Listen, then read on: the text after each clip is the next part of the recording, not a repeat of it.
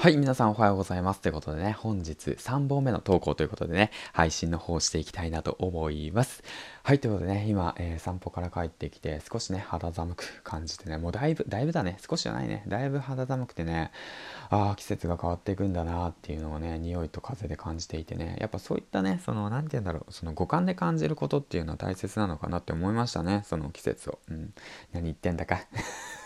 何言ってんだか。まあ、そんな感じで、まあ今日ね、月曜日一日の始まりということでね、まあ気持ち切り替えてね、コツコツ今日もね、頑張っていきましょうよということでね、今回はね、トークのテクニックについて一つ紹介していきたいなと思っていて、皆さん、オノマトペってご存知ですか？オノマトペっていうのはそのドーンとガーンとグーンとかさそういったこの擬音語擬声語あとはね擬態語などを使って話にインパクトを出すっていうことなんですけども、えーと、例えばの話なんですけども宮沢大輔さんとかよくねあの 使うじゃないですか。あのドーンとかズゴーンとかさバーンとかさそういった形で使っているじゃないですか。そういったねそのオノマトペのボキャブラリーを増やしてみてでその話を伝えることによって話の幅が広がったりあなたの話がねすごくね伝わるようになりますよってことについてね今日は話していきたいなと思うんですけども、うん。まあ、例えばの話その犠牲語。っていうのは人間や動物の声を表すもので、おぎゃーとかね、ゲラゲラとかね、ワンワンとか、そういったこうな言葉で、擬音語っていうのは自然界の音や物音を表すものですね。だから風がさーっとふーっと吹いてきたとかね、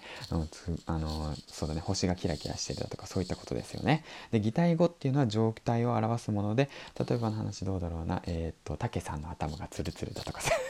失礼。とかさサラサラだとかごちゃごちゃとかさどごちゃごちゃとかどんな感じなのかな、まあ、そういった形で擬音語だとか擬声語だとか擬態語などを話に取り入れることによって話にねそう何て言うんだろうな、え、やっぱ右脳を使うんですよね。すごくイメージが膨らんで引き込み引き込まれやすい話になりますよっていうことについてね今回は話していきました。はいということでね今回の話のまとめをいくと擬音擬声語擬音語擬態語。えっ、ー、と擬声語擬音語擬態語を使って話にインパクトを出しましょう。ねっていうことについてね話していきました。はいということでねまあ今日も一日頑張ってやっていきましょう。もうねあの娘が起きる時間なので7時ですもんね。起きる時間なのでえー、っと